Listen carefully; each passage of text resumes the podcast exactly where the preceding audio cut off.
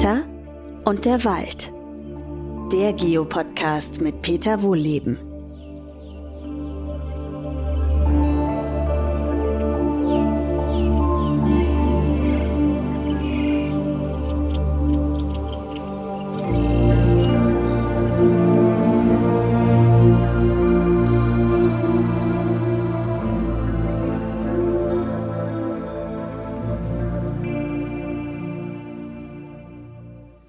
Zu einer neuen Podcast-Folge. Heute bin ich mit euch wieder im Wald unterwegs.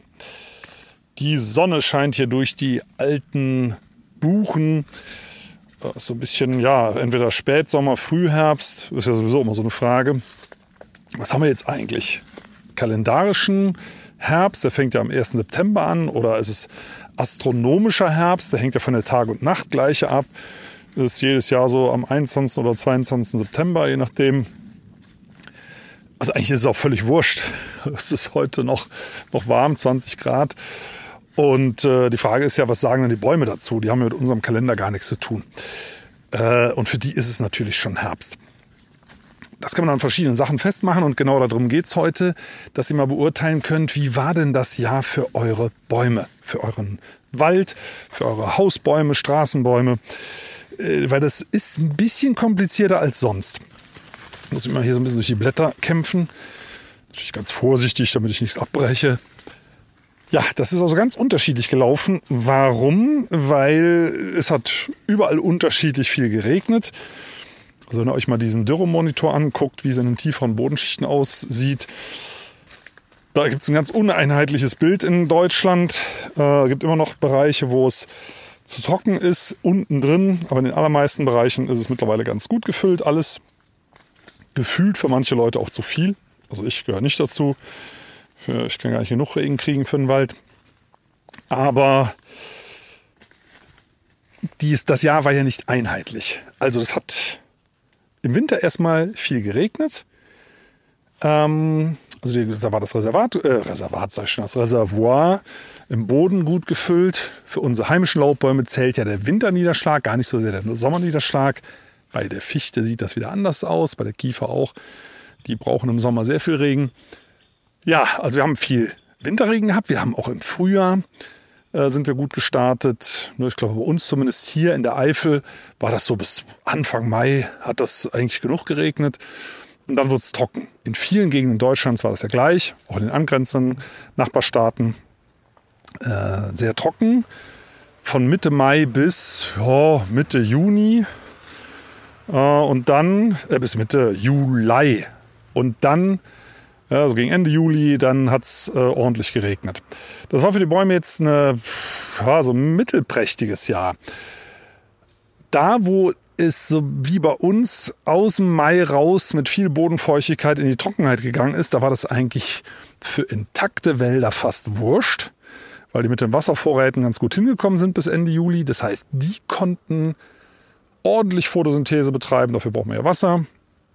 Äh, die sahen in der Belaubung auch gut aus. Alles prima. Ein Teil der Bäume, die trockener standen, da gibt es ja auch etliche Bereiche in Deutschland, Brandenburg zum Beispiel, hat man es schön oder auch nicht schön gesehen, dass es sehr trocken war. Da haben Bäume schon im Juni und Juli Blätter verloren. Das ist kein gutes Zeichen. Ne? Also da weiß man schon, okay, also bis Juli einschließlich Blattverluste, starke Blattverluste, ist immer schlecht. So ein paar Blätter verlieren im Juli ist nicht schlimm. Das machen viele Bäume. Also zum Beispiel bei uns die Birke am Haus, die macht das ganz regelmäßig. Die hat dann einfach, das ist die Hauptfresszeit sozusagen für die Bäume, das ist Mai, Juni. Und die hat dann schon die Wampe voll und gibt dann schon mal einen Teil ihres Bestecks ab. Oder wie beim Raclette eben ein Pfännchen weniger. Das ist also normal, da schon mal ein paar Blätter abzuwerfen. Ne? Aber insgesamt der Rest bleibt noch schön sattgrün. Wenn Bäume also mehr Blätter abwerfen, einzelne Zweige sogar schon kahl werden, die Blätter sich insgesamt verfärben bis Juli, das ist ein Notsignal, ein Notabwurf, wenn Bäume kurz vorm Verdursten sind. Also sowas ist schlecht. Die Bäume, die das bis dahin geschafft haben, die eben genug Wasser im Boden haben oder die insgesamt gut mit der Trockenheit zurechtgekommen sind, die sind also grün geblieben. Dann kamen die Regenfälle und die konnten nochmal nachtanken. Zucker. Also erstmal Wasser nachtanken und dann auch weiter Photosynthese betreiben. Es gibt also erste Hinweise darauf, dass Buch zum Beispiel ihren Nachschlag tatsächlich in den Herbst verlegt. Also die macht dann im Sommer Pause, selbst wenn es viel regnet. Die stellt sich anscheinend, in, da gibt es also erste Berichte aus Norddeutschland, so langsam um und tankt dann im Herbst nochmal ordentlich. Also solchen Bäumen geht es dann in Summe gut, weil die unterm Strich genauso viel Zucker mit in den Winter nehmen wie sonst auch. Also alles gut.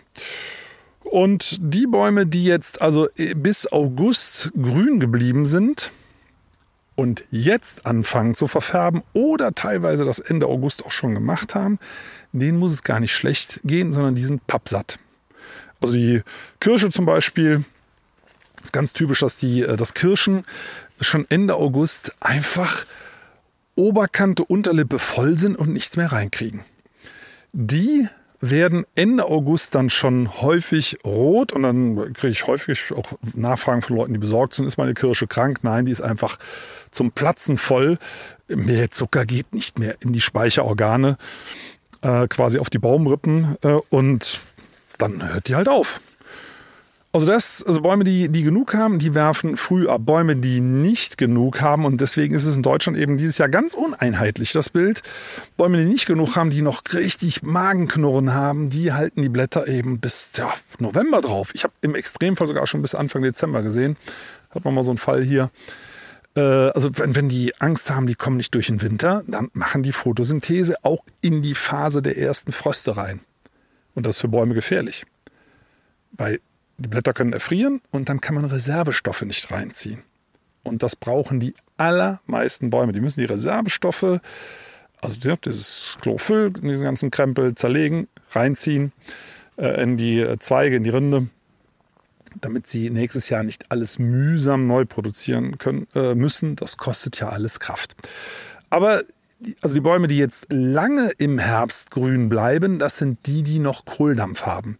Die jetzt sehr früh abwerfen, also die grün durch den Sommer gekommen sind und sehr früh abwerfen oder schon abgeworfen haben, die waren einfach pappsatt. Denen geht's gut.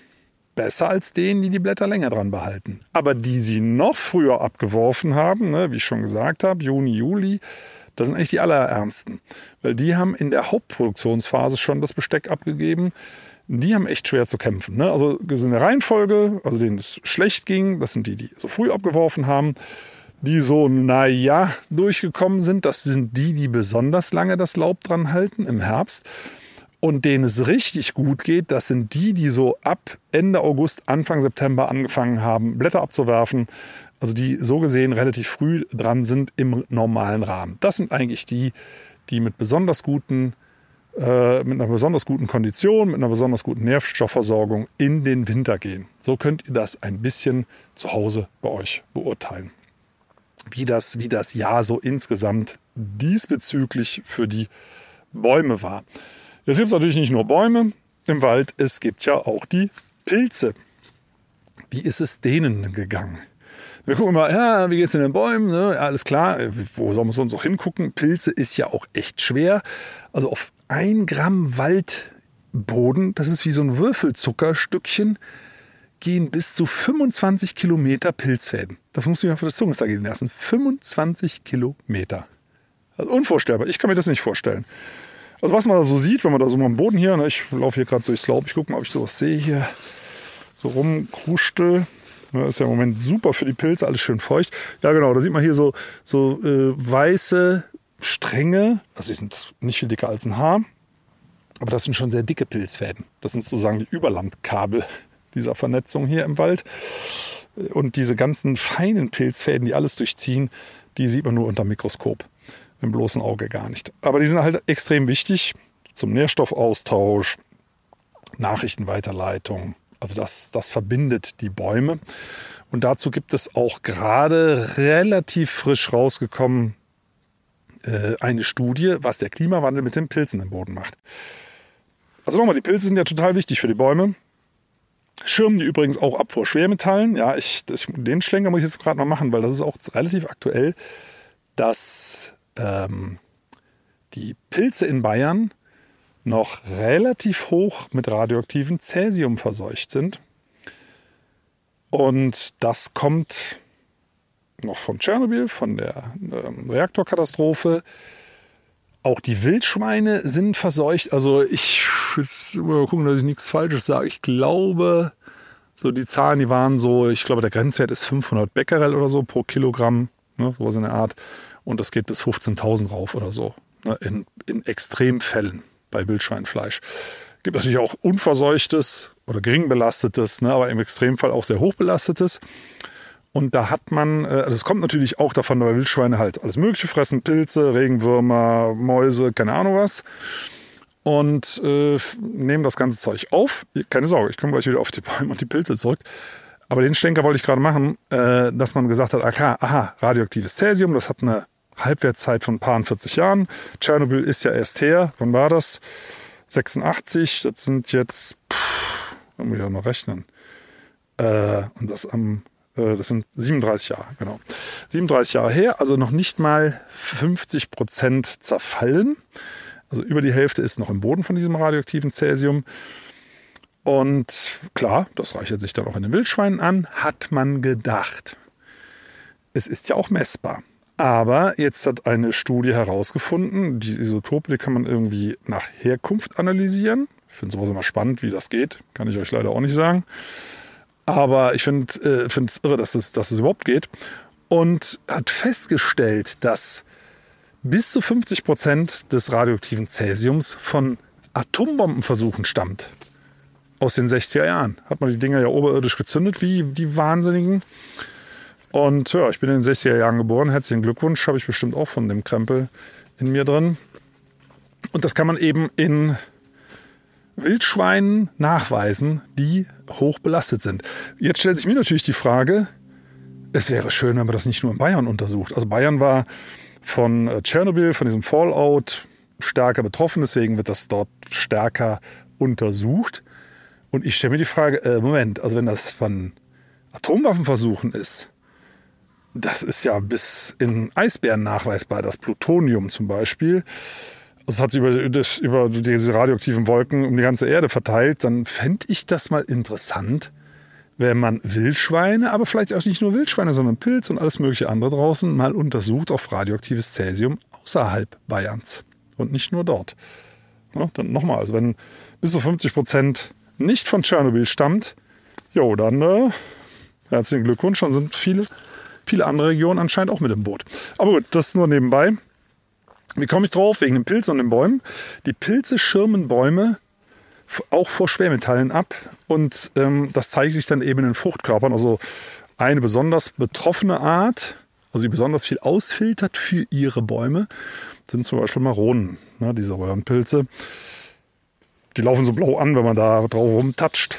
Ähm, und ja, hinter mir ein Specht hier. Oh, da hinten. Mache hier gerade eine Podcast-Folge. Äh, und äh, so ein Wald, der ist immer ein Gequatsch hier im Hintergrund. Ja, ähm, die Pilze. Also in den Maronen, eine besonders hohe Konzentration dort in Bayern. Wie gesagt, ich kenne keine Untersuchungen jetzt von anderen Gebieten. Äh, die Pilze schirmen das bei ihren Bäumen ab, haben ganz, ganz viele andere wichtige Funktionen, aber eben vor allem die Vernetzung des Waldes. Der Bäume auch damit untereinander. Und eine Studie hat herausgefunden, dass mit Hitze und Trockenheit diese langfädigen Pilze, also die Fernverbindungen sozusagen herstellen zwischen den Bäumen, dass die zurückgehen zugunsten kurzfädiger äh, Pilze. Das heißt, die Verbindungen werden schlechter zwischen den Bäumen, ne, wenn es heiß und trocken wird. Also das ist einfach jetzt mal nur ein erster Hinweis auf solche Sachen, dass man sagt, okay, da passieren so viele Sachen gleichzeitig dass es ganz, ganz schwer ist, da Ursache und Wirkung äh, sauber zuzuordnen im Wald. Äh, es finden ja jetzt demnächst auch wieder diese Waldzustandserhebungen statt. Weiß gar nicht, vielleicht machen wir mal eine eigene Folge dazu, weil das teilweise recht bizarr ist, was da kommt. Und dann guckt man einfach nur in die Baumkrone und sagt, oh, die Belaubung ist schütter, dann ist der Baum krank. Aber vielleicht ist ja gar nicht der Baum krank, sondern der Pilz. Oder die Bakterien da unten drin. Oder keine Ahnung was ne, was da drin abläuft. Also die sind halt auch unterschiedlich gut und schlecht durch dieses Jahr gekommen, je nachdem, wo in Deutschland die halt gerade leben. Also ich kann nur nochmal sagen, hier bei uns, wir sind in der Eifel hier mit einem ja, war noch nicht mal ein blaues Auge. Ich wollte gerade sagen, mit einem blauen Auge davon gekommen. Nee, war gar kein blaues Auge. Äh, das war ein gutes Jahr. Also sorry, wenn es bei euch anders war, tut mir dann leid für euch, aber hier, also die Eifel ist ja sowieso schön, ne? kann man ja auch mal besuchen. Auch gerne unsere Waldakademie. Ähm, nein, aber wir haben halt, wie gesagt, ich würde mal sagen, zwei Monate Trockenheit gehabt und es war auch heiß und ja, unser Rasen ist auch, wir haben ja auch so ein bisschen Rasen ums Forsthaus, das meiste ist ja in der Bäume und auch ein bisschen Gestrüpps und so. Aber will ja der Wildnis da auch äh, zu ihrem Recht verhelfen. Aber so ein bisschen Rasen haben wir auch. Also ich möchte mich auch irgendwo hinsetzen. Auf jeden Fall ist der auch verbrannt. Na, der war ganz gelb und äh, ist dann aber hinten raus jetzt ab August sowas von grün geworden, also wie im Mai. Also ich, echt, sowas habe ich noch nicht erlebt. Auch wie der gewachsen ist. Also bei, auch bei Gras gibt es ja so Zyklen, genau wie bei den Bäumen auch. Also die Bäume, ne, Mai, Juni, Hauptzeit, wo die richtig Gas geben. Im Juli machen die schon wieder langsamer. Und ab August bereiten die sich eigentlich schon auf den Winter vor. Und bei Gras ist das nicht viel anders. Also wenn ihr tatsächlich Rasen mäht, also ich finde, das ist nichts Verwerfliches. Da denkt man, der Peter, das ist doch ein alter Öko, da muss doch alles Wildblumenwiese sein. Ja, habe ich auch, habe ich auf dem größten Teil, aber ein bisschen irgendwo möchte ich mich auch hinsetzen. Also, lange Rede, kurzer Sinn, wenn ihr auch Rasen mäht, ähm, dann habt ihr das eben vielleicht auch miterlebt, dass es ab August wie Schaum gewachsen ist, also wie im Mai. Also man hat gemäht und nach einer Woche denkt man, Mensch, das ist schon wieder 10 cm gewachsen. Das glaube ich doch jetzt nicht. Also auch das Gras hat sich so ein bisschen, jo, also komisch verhalten, Nachwuchs, äh, Nachwuchs, Nachholbedarf gehabt und dann nochmal richtig den Zahn zugelegt. Also so in der Form, so stark wie dieses Jahr, muss ich ganz ehrlich sagen, habe ich das noch nicht erlebt. Aber gut, dem Gras scheint es also auch gut zu gehen jetzt hier. Ähm, also bei uns ist in Summe genug Regen runtergefallen. Ich gucke mir jetzt auch mal hier bei uns den Waldboden an. Also der ist jetzt hier auch, wenn ich das Laub mal hier so durchgehe, ist das auch in, ja, wenn man richtig die Hand da reintaucht, alles schön feucht und nass. Äh, also da, den Bodentieren geht es richtig gut. Und hier hinter mir, über mir, da orgelt irgendein so Hobbyflieger rum. Nur falls euch wundert, das sind keine Spechte, nein. Das ist unser Privatflieger. Ja, also das ist, das ist eigentlich eine Freude, das hier, hier durchzugehen und das alles zu riechen. Und auch den Pilzen wird es hier noch relativ gut gehen. Aber nochmal, in Deutschland ganz uneinheitlich. Und ihr könnt das bei den Bäumen so wie ich es vorhin beschrieben habe, an der Belaubung sehen. Ne? Also wann was einsetzt. Übrigens bei Kirsche, bei äh, Wildbirne, ne, oder so, also diesen ganz alten Birnensorten geht das auch äh, bei bestimmten Baumarten. Aber Kirsche, das ist ganz besonders deutlich, da kann man den Gesundheitszustand auch immer an der Rotfärbung ablesen. Also wenn die orange-rot wird, bevor sie abwirft, ist sie top in Schuss, weil das kostet Kraft. Das ist ja, ich hatte das ja schon mal erwähnt in, in irgendeiner Podcast-Folge, ein, eine Tarnung gegen Blattlausweibchen, die jetzt ihre Eier ablegen an den Bäumen, an den Zweigen. Und grün und gelbe Bäume, also gelb verfärbende, sehen die sehr gut, rote nicht. Das ist eine Tarnfarbe und das, äh, diese Tarnfarbe wird aktiv erzeugt. Das nennt sich Anthocyane, das Zeug. Taucht ja auch an allen möglichen anderen Früchten zum Beispiel auf. Aber das wird aktiv eingelagert jetzt im Herbst und dazu braucht man Kraft. Das kann man nur machen, wenn man eine Überschuss hat, mehr als man für den Winter braucht. Und deswegen kann man daran auch sehr gut sehen, ob es den Bäumen sehr gut geht. Die so richtig schön rot werden, die Kirschen, die geht's Bombe gut. Die orange werden, ist okay. Und aber die so gelb-orange werden und dann schon abwerfen, da muss man sagen, äh, die sind nicht so gut durch den Sommer gekommen. Wir kommen nochmal zu den Pilzen zurück. Äh, Pilze finde ich super spannend. Ich bin übrigens kein Pilzexperte, aber ich habe natürlich Erfahrung mit Pilzen, so ist es nicht und auch viel mit äh, Wissenschaftlern und Wissenschaftlern gesprochen und etliche Studien dazu gelesen. Und da gibt es halt wahnsinnig viel Spannendes.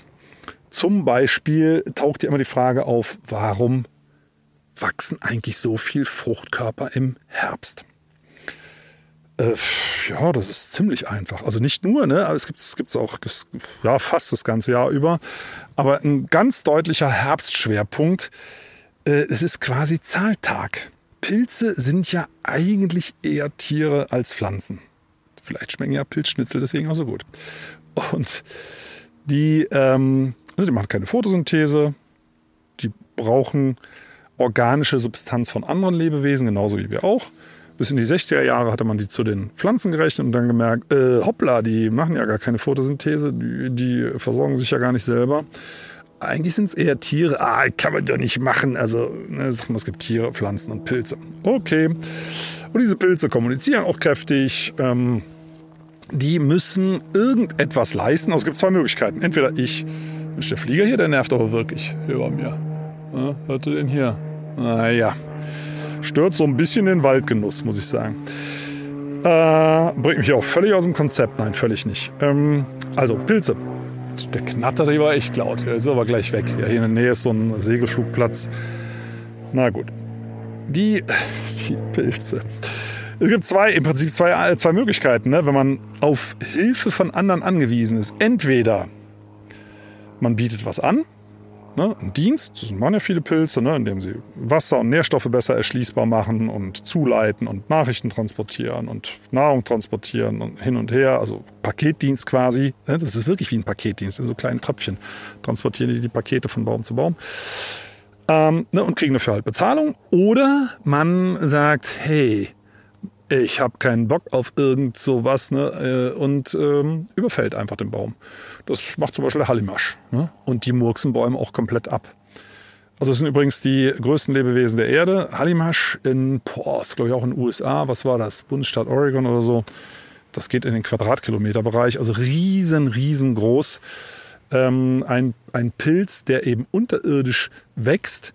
Also es ist nicht ein Pilz, der Quadratkilometer groß ist, so eine, so eine, auf dem Stiel und mit dem Hut oben drauf, sondern das ist ja das Unterirdische. Also was, wo wir sagen, hey, das ist ein Pilz, das ist ja nur der Fruchtkörper. Das ist so, als ob man einen Apfel äh, findet und sagt, hey, ich habe einen Apfelbaum gefunden. Nein, also das ist nur der Fruchtkörper. Oder dazu gibt es eigentlich eine süße Anekdote. Der Fruchtkörper, also so ein Steinpilz zum Beispiel, ne, der hat einen Stiel, der hat einen Hut und unten drunter sind diese Röhren. Da fallen dann die Sporen runter und man denkt, ja, hm, das ist ja eigentlich nicht so schlau. Also man ist da ja schon als Pilz und Pilze sind ja groß im Boden. Ne? Also auch im Wald können Pilze hunderte von äh, Quadratmeter groß sein. Wie groß die sind, das seht ihr übrigens manchmal an diesen Hexenringen. Dann äh, stehen die wie so in so einem Kreis, die Pilze, und man denkt, boah, wie schaffen die das, sich so zu organisieren? Kreise zu bilden. Wirklich sehr schön akkurat und groß, Durchmesser, 15, 15 Meter, noch mehr. Da sieht man, wo das Pilzgeflecht überall angekommen ist und an den Rändern tauchen diese Fruchtkörper auf. Ne, also wenn, wenn bei, so, bei diesen Hexenringen sieht man eben sehr, sehr schön, boah, ist der Pilz groß. Und ne, man sieht dann diesen, kann, oder kann sich zumindest vorstellen, diesen unterirdischen, in Anführungszeichen, Apfelbaum und sieht dann plopp, plopp, plopp, plopp, die Fruchtkörper, also die Äpfel, schön kreisförmig auftauchen. Finde ich super. Ja, aber die Frage ist ja, warum machen die denn so komische Fruchtkörper? Äh, und klar, der Hut, der, der, sorgt dafür, dass da keine Regentropfen auf die Sporen fallen. Ne? Dann können die ja nicht mehr wegfliegen. Aber auch, die sind ja alle nach unten gerichtet. Die fallen ja so und so runter. Die müssen ja eigentlich wegfliegen mit dem Wind. Und im Wald, ich stehe ja gerade mittendrin. Es ist sehr selten windig und im Bodennähe, also das ist schon eine große Ausnahme. Da muss man schon sehr, sehr viel Glück haben. Und äh, ihr wisst ja auch, wie das mit den Pilzen geht. So ganz ewig lang stehen die ja nicht im Wald rum.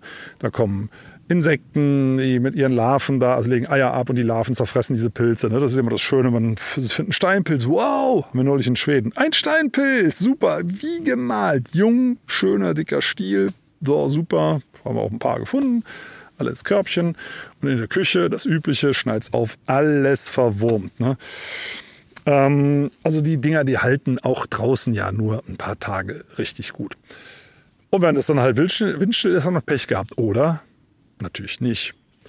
Äh, der Pilz hat vorgesorgt und das ist einer der Gründe, warum, warum die diese Hüte haben, weil die die äh, Mikrothermik ändern.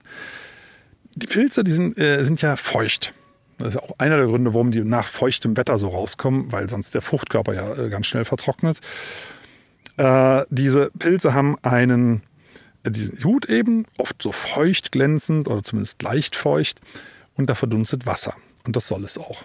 Und beim Verdunsten, äh, da entsteht eine kleine Thermik und wenn die Sporen unter dem Hut runterfallen und oben steigt Luft auf, werden die quasi mit diesem aufsteigenden Strom mitgerissen und verdriften. Raus aus dem Bereich, wo der Pilz schon selber wächst. Also es geht da um Thermik. die erzeugen wirklich kleine, kleine Luftströmungen mit ihren Hütchen. Äh, Finde ich eigentlich ganz süß. Ja, und nochmal, äh, klar, bei Regenwetter, weil die Dinger halt nicht so schnell austrocknen sollen. Pilze kann man sehr schön trocknen, wie ihr wisst, ne, für die Küche. Geht auch relativ zackig. Ne, und das würde im Wald natürlich auch passieren, wenn es hier eine Trockenperiode kommt. Ist eine Woche lang trocken, vertrocknen die Dinger alle. Äh, es muss also feucht sein. Und der zweite Grund, warum die dann rauskommen, und zwar mit einem Schwerpunkt, entweder im Spätsommer oder jetzt im Herbst, ist, dass dann Payday ist. Die Bäume müssen ja die Dienste bezahlen. Die bezahlen die sicher auch rund ums Jahr, aber so am Ende des Sommers, wenn man weiß, okay, als Baum, ich habe jetzt eigentlich genug, um äh, sicher über die Runden zu kommen, dann kann ich auch meine Partner bezahlen. Und die Partner investieren das dann gleich in Sex. Ist nun mal so, ne? Bei den Pilzen. Fortpflanzung, ja, schönes biologisches Wort. Das macht doch den Kerlchen möglicherweise auch Spaß. Ja, das nun mal ganz am Rande.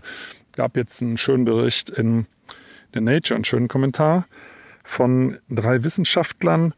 Und die haben nochmal ganz klar gesagt, dass äh, selbst Einzeller ein Bewusstsein haben. Also das würde jetzt zu weit führen, das im äh, Einzelnen zu erläutern. Da geht es um Entscheidungsfindungsstrategien, die haben das auch entsprechend erläutert.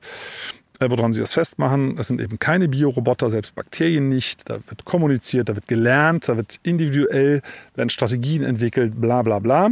Bis hin zu der These, das lässt sich ja nie exakt beweisen, weil wir selbst bei uns nicht genau wissen, was das ist. Ne, das ist ja das Schöne. Aber so, es geht in die Richtung von dem, was wir eben auch können. Ähm, Jetzt kommen wir nochmal zurück zu den Bäumen. Das war ja das Thema. Äh, dass Bäume solche Entscheidungen treffen, wann kann ich bezahlen, wann habe ich was übrig, äh, wann kann ich den Pilzen was abgeben. Das ist ja wirklich eine Partnerschaft, eine intensive Partnerschaft. Also diese Bäumchen Mykorrhiza, die heißt so, weil es aussieht wie kleine Bäumchen, äh, was die in der Wurzel produzieren, die wachsen ja wirklich in die Wurzel rein bei den Bäumen. Und ich würde denken, hey, also wenn in mich irgendwas reinwächst, das tut doch weh. Aber ganz offenbar nicht, weil der Baum muss das wollen. Da gibt es auch schöne Untersuchungen dazu, also wenn so eine Pilzspore jetzt aus diesem Pilzhut fällt, und trifft auf den Boden, ich sag mal beim Steinpilz oder so, dann braucht er ja irgendjemand, der den ernährt, weil der Pilz kann das ja selber nicht. Der hat in dieser, in dieser kleinen Spore ist so ein winziger Vorrat drin, der reicht aus, um so ein paar Versuche zu machen mit so kleinen Auswüchsen. Hallo, ist da irgendjemand in der Nähe, der mir helfen kann? Hallo, hallo, so SOS quasi, ne? Und dann muss, muss ein Baum antworten und sagen, okay, Kumpel, ich nehme dich. Und wenn das nicht passiert, hat er Pech gehabt. Also ich meine, Pilze, ich weiß nicht, ob ihr das von diesen Stäublingen kennt. Ne? Also wenn man da so drauf, diese Boviste und wie die Dinge alle heißen, gibt es ja alle möglichen Namen, gibt es ja auch alle möglichen Arten. Aber wenn man da drauf tritt, dann verpufft das ja so nach oben. Ne? Wie so ein Vulkan oder so sieht das aus. Also die machen es andersrum, ne? Also die machen das nicht wie die äh, Hutpilze, die das schön nach unten fallen lassen und da mühsam Mikrothermik erzeugen und, und riesen ne, Aufwand betreiben und äh, einiges an, ich hätte beinahe gesagt, Gehirnschmalzer reinstecken. Äh, die Stäublinge, die haben einfach oben ein Loch. Die mögen es übrigens trocken. Ne? Also das muss dann trocknen. Die stehen häufig auch auf Wiesen. Ne?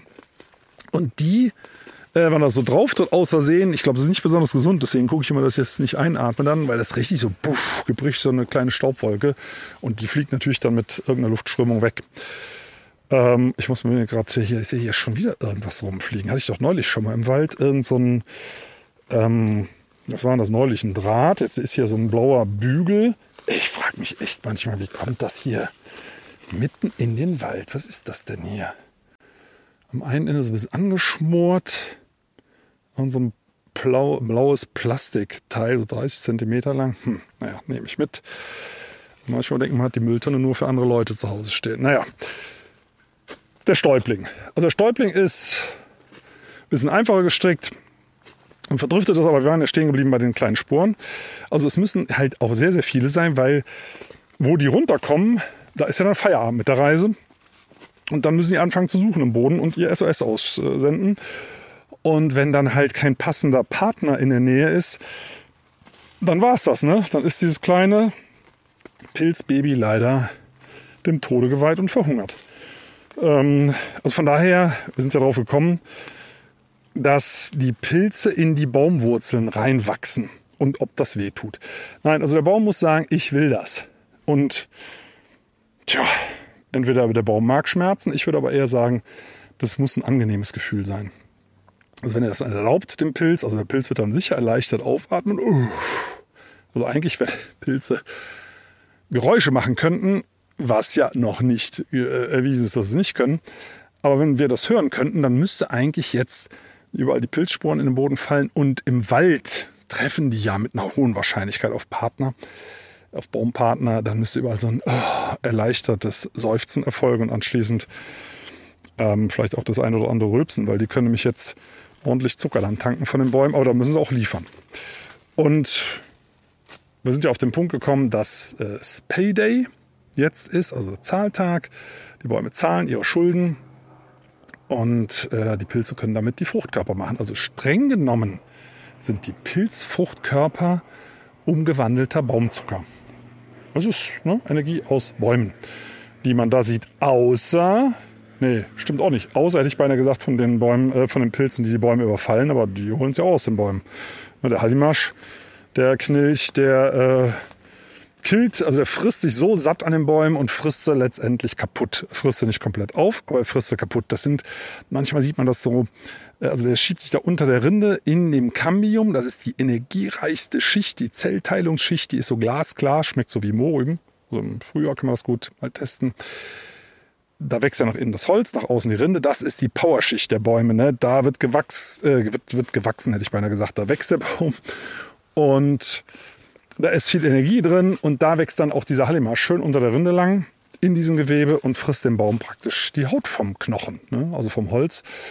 Und wenn man so einen abgestorbenen Baum sieht, das sieht man nicht so oft zum Glück, sonst wären die Wälder ja alle tot, äh, macht man so die Rinde ab, dann sieht man manchmal so schnürsenkeldicke Stränge und das sind die Hallimasch. Ich glaube, Rhizomorphen heißt das Ding, also so wie Wurzeln äh, vom Pilz. So dunkel, fast schwarz. Ähm, diese Stränge, die dann unter, äh, unter der Rinde laufen. Ne? Und dann weiß man ganz klar, okay, da hat ein Hallimasch einen Baum gekillt. Und die bilden natürlich auch Fruchtkörper. Also so gesehen, so gesehen ist das äh, natürlich auch Baumzucker umgewandelter, den die dann als Fruchtkörper bilden. Aber nochmal zurück. Ähm, es ist also wichtig, dass es den Pilzen gut geht. Den Bäumen, ne, ich wiederhole es nochmal, die halbwegs gut durch den Sommer gekommen sind, äh, da wissen wir halt nicht genau, woran es liegt, weil diese, äh, also es liegt am Wasser natürlich selbstverständlich, das brauchen alle, ohne Wasser kein Zucker, dann geht es den Pilzen sonst auch schlecht, den Bakterien, die leben ja alle von dem Baumzucker. Aber wer letztendlich da geschwächelt hat, wenn es einem Baum nicht gut geht, das weiß man dann eben nicht. Ne, es könnten, das war ja diese Studie, eben auch die Langstreckenpilze sein, die ähm, jetzt so langsam weniger werden, dort wo es heiß und trocken wird und ähm, eben diese Fernverbindungen so langsam absterben, muss man dann mal sehen. Also bei uns ist es hoffentlich nicht der Fall gewesen. Und es ist eben auch wichtig, dass die Pilze sich jetzt ordentlich wieder verbreiten können. Gerade das will ich jetzt gar nicht mehr groß äh, aufwärmen, das Thema Kahlschläge. Da haben wir uns auch schon ein paar Mal darüber unterhalten, was wie bescheuert das ist, dass diese absterbenden Fichtenplantagen überall kahl geschlagen werden.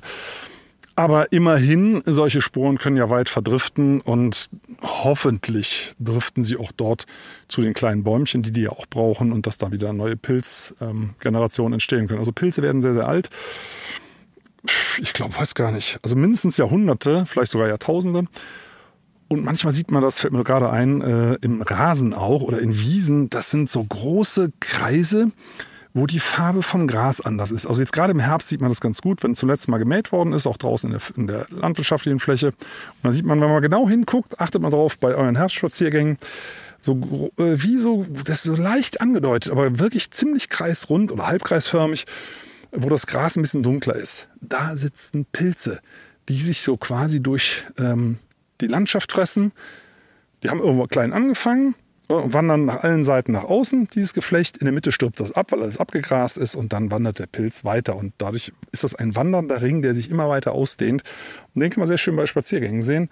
Wenn ihr irgendwo, na sagen wir mal, zumindest da langlauft, wo es nicht gerade brett eben ist, wo, wo ihr mal so ein bisschen entgegenhang oder leichte Hügel schauen könnt, vielleicht auch bei euch im Garten, also bei uns im Garten haben wir so einen Pilz, den ich schon seit vielen, vielen Jahren beobachte und der wandert jedes Jahr so, boah, was wird das sein? 10, 20 Zentimeter weiter. So, also viel ist das nicht, aber dieser Ring wird immer größer. An den Stellen stirbt manchmal auch so ein bisschen Gras ab oder es entstehen, äh, es setzen sich andere Grassorten durch oder andere Kräuter. Also man sieht das auf jeden Fall sehr, sehr deutlich, diesen Ring, äh, der sich immer weiter schiebt durch unseren Garten. Also, ja, das haben wir aber einen ganz schönen Bogen geschlagen von den Bäumen, wie die durch den Sommer gekommen sind, bis zu den Pilzen und was sie alles draußen treiben mit dem Baumzucker, auch im Rasen. Ähm, ich glaube, ihr habt ein ganzes Paket mitbekommen für den nächsten Waldspaziergang, für euch selber oder auch nur den nächsten Gartenspaziergang oder Parkspaziergang. Da findet das ja auch alles statt. Ich wünsche euch viel Spaß beim Nachvollziehen draußen und freue mich, wenn ihr nächste Woche wieder mit dabei seid. Tschüss!